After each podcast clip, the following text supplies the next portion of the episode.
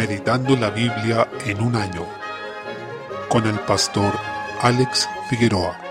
Introducción al Evangelio de Marcos. El Evangelio de Marcos es el segundo en orden en nuestro Nuevo Testamento. No menciona explícitamente a su autor, pero la Iglesia tradicionalmente ha asociado a Juan Marcos con este registro. Papías, quien fue un padre de la Iglesia que vivió entre los años 70 y 150 después de Cristo, es quizá el testimonio más antiguo con el que contamos acerca de la autoría de Juan Marcos sobre este Evangelio, lo que fue confirmado por otros padres de la Iglesia que le siguieron, tales como Justino Mártir, Ireneo y Eusebio. Aunque Juan Marcos es mencionado a lo largo del Nuevo Testamento, no sabemos mucho sobre su vida. Conocemos que fue el primero en ser mencionado entre los que estaban reunidos en la casa de su madre María en Jerusalén, con la iglesia primitiva, en Hechos capítulo 12, siendo probable que su casa haya sido el cuartel general de los dirigentes de la iglesia en Jerusalén. Se cree que tenía buena posición, ya que su madre tenía casa propia y sirvientes. Además, era primo de Bernabé y compañero cercano de Pablo y Pedro. Es conocido porque acompañaba a Pablo y Bernabé, pero luego de seguir con ellos y posteriormente manifestó su deseo de reintegrarse a la obra, lo que provocó un conflicto entre Pablo y Bernabé que resultó en su separación como equipo misionero, ya que Bernabé quería llevarlo con ellos, pero Pablo se negó, debido a la renuncia previa que había hecho Juan Marcos, y por tanto este evangelista continuó con Bernabé mientras que Pablo tomó otro rumbo. Luego en su última carta, el apóstol Pablo llamaría nuevamente a Marcos diciendo que él es útil en el ministerio, 2 Timoteo capítulo 4, donde vemos la restauración de su relación. Se piensa a su vez que Marcos tuvo alguna relación con Jesús mientras aún estaba desarrollando su ministerio terrenal,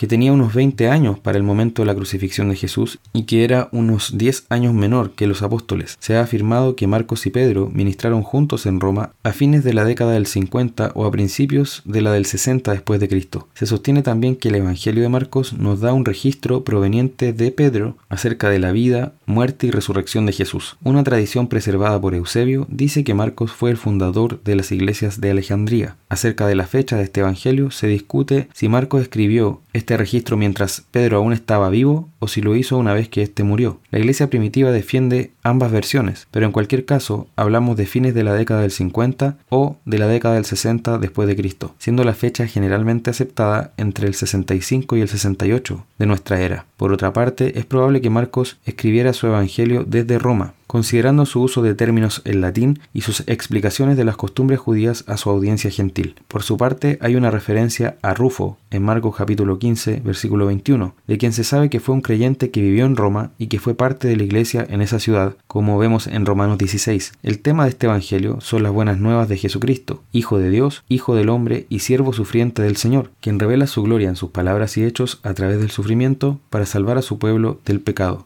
Su propósito es llamar a los pecadores al arrepentimiento y a creer en el poderoso Hijo de Dios para salvarnos del pecado. Marcos define explícitamente su relato como Evangelio en el capítulo 1, versículo 1, lo cual traducido literalmente significa buenas nuevas. A diferencia del Evangelio de Mateo, que presenta varias secciones de enseñanza de Jesús, el relato de Marcos en su mayoría se enfoca en la persona y la obra de Cristo. El autor frecuentemente usa la palabra griega euthos o euceos, traducida como inmediatamente o entonces, lo cual aparece unas 42 veces en este Evangelio para comunicar la energía con la cual Dios cumplió sus obras a través de Jesús. De esta manera, Marcos nos presenta una especie de álbum fotográfico de Jesús sin pretender una perfecta continuidad cronológica entre sus distintos relatos, pero imprimiendo constantemente dinamismo a su registro de la vida de Jesús, a quien se le muestra determinado y sereno en su camino hacia el Calvario y posterior resurrección. Este Evangelio contiene pocas citas al Antiguo Testamento, aunque realiza numerosas alusiones y referencias. Por otra parte, de las 70 parábolas y expresiones parabólicas que encontramos en los relatos paralelos, Marcos contiene solo 18, pero dedica más espacio a los milagros que cualquiera de los otros evangelios. Realza de manera especial las reacciones personales de los que escuchaban a Jesús, haciendo unas 23 referencias de esta clase. En consecuencia, destaca por ser un evangelio vivaz, fresco y dinámico. Mientras Mateo y Lucas comienzan con una introducción del nacimiento de Cristo y mencionan su genealogía, por otra parte, Juan inicia con una introducción teológica acerca de Jesús y su venida, pero Marcos comienza inmediatamente con la predicación de Juan el Bautista y la introducción del ministerio terrenal de Jesús. A lo largo del Evangelio encontramos un relato vibrante sobre las obras poderosas de este Hijo de Dios, lo que contrasta con la torpeza de sus discípulos para entender y la incredulidad de los líderes religiosos. Prácticamente el último tercio de este Evangelio se dedica a la última semana del ministerio terrenal de Jesús y el registro de Marcos termina con el relato de la resurrección y aparición de Cristo hasta que lo hemos sentado a la diestra de Dios en el cielo. Muchos concluyen, con buenos argumentos, que el Evangelio originalmente termina en el versículo 8 del capítulo 16 con un final abrupto, fiel al estilo de este evangelista. Los manuscritos más antiguos terminan en este versículo y otros posteriores contemplan finales distintos, unos son más extensos y otros más breves, lo que da a entender que dichos términos fueron agregados posteriormente para armonizar su contenido con los otros relatos y moderar el final abrupto que tenía el original. En cualquier caso, los versículos 10 al 20 del capítulo 16 no contradicen a los otros relatos ni son extraños al testimonio de los apóstoles, sino que más bien lo reflejan, y aun cuando concluyamos que no estaban en el manuscrito original, bajo la providencia de Dios han sido considerados como su palabra por muchas generaciones de cristianos. No tenemos tiempo de ahondar más en este asunto, pero concluimos que tenemos un testimonio confiable e inspirado por Dios sobre la vida de Cristo y por tanto constituye una regla infalible e inerrante a la que debemos estar atentos. Este Evangelio nos invita a tomar una posición sobre la persona de Cristo como el Hijo de Dios, aquel siervo sufriente que desarrolló su ministerio con poder y dio su vida para nuestra salvación, resucitando luego en gloria. Leamos este Evangelio en una disposición de adoración ante Jesús y su obra perfecta.